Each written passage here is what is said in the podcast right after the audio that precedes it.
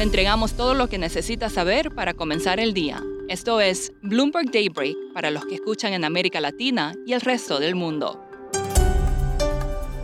Buenos días y bienvenido a Daybreak en español. Es miércoles 16 de noviembre de 2022. Soy Eduardo Thompson y estas son las noticias principales.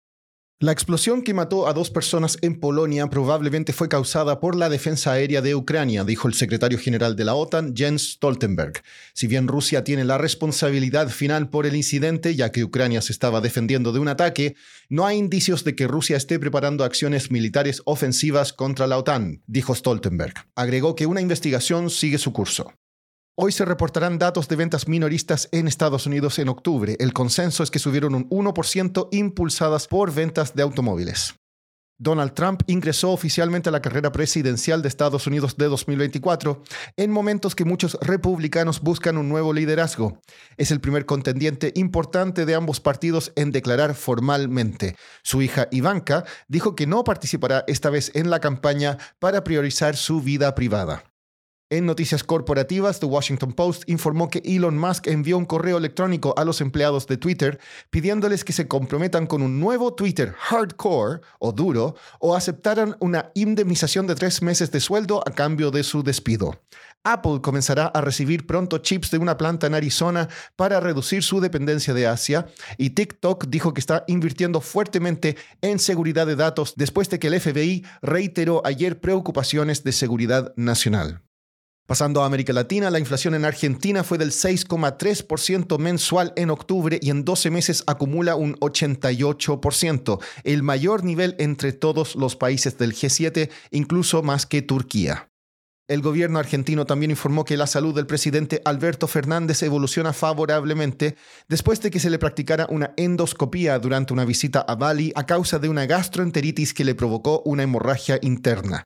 Fernández retomó sus actividades programadas bajo control médico. El Banco Central de Uruguay aumentó su tasa de interés de referencia al 11,25% y señaló que volverá a ajustarla en otro medio punto el próximo mes. Una corte federal en Estados Unidos le prohibió a la administración Biden que use un mecanismo de expulsión de inmigrantes conocido como el artículo 42. Este fue establecido a comienzos de la pandemia para evitar la expansión del COVID. Sin embargo, el Departamento de Justicia solicitó más tiempo para prepararse, lo que agrava la incertidumbre en la frontera con México. La debacle de la bolsa de criptomonedas FTX ha golpeado los tokens como el Bitcoin y el Ether. Para entender bien cómo se originó la crisis, hablé con Sharon Beriro, productora del podcast Bloomberg Crypto en Nueva York.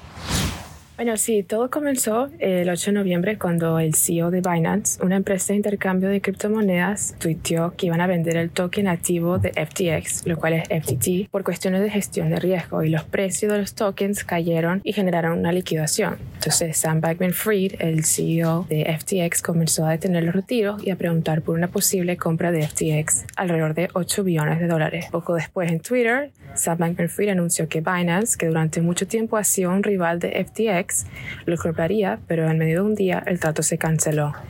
Binance decidió no seguir adelante con el trato citando el mal manejo general de los fondos de los clientes por parte de FTX. Lo que revela la compra fallida es que FTX tenía, problemas financieros significativos al borde del colapso financiero. No había suficiente para cubrir los fondos pasivos y el 11 de noviembre Sam Bankman-Fried declaró capítulo 11 de bancarrota de todo su cripto imperio y renunció, dejando un agujero negro multimillonario para los inversionistas. FTX estaba transfiriendo miles de millones de fondos de clientes a su empresa hermana, la empresa de criptocomercio Alameda Research. Los informes de otras fuentes también revelan que el principal intercambio FTX internacional de Sam Bankman-Fried tenía solo 900 millones en activos fácilmente vendibles frente a 9 mil millones de dólares de pasivos el día antes de que se colapsara en bancarrota. Sharon, ¿qué significa todo esto para el mundo cripto? Ha contagiado con bajas en los precios, ¿no? Exactamente, ya se está viendo efectos profundos en la industria cripto tras el colapso este, de FTX. Los precios de las monedas, criptomonedas, han bajado extraordinariamente y esto ha causado mucho dolor, mucho daño y mucha desconfianza en cripto. Pero esto va a acelerar la conversación sobre acción regulatoria, porque a diferencia de las discusiones, muchos inversionistas ahora quieren algún tipo de regulación. Por último, la tercera es la vencida. La NASA lanzó esta madrugada desde Cabo Cañaveral su cohete más poderoso en 50 años. La misión Artemis 1 incluye una cápsula no tripulada que orbitará la Luna para probar si el sistema de lanzamiento desarrollado por Boeing y la cápsula tripulada Orion, construida por Lockheed, podrán llevar astronautas de forma segura. Eso es todo por hoy. Soy Eduardo Thompson. Gracias por escucharnos. Para conocer todas las noticias que necesita para comenzar el día, revise Daybreak en la app Bloomberg Professional, donde puede personalizar las noticias que desee recibir. También puede suscribirse a la versión solo audio en Spotify, Apple Podcasts o la plataforma de su preferencia. Eso es todo por hoy. Escuche de lunes a viernes Bloomberg Daybreak.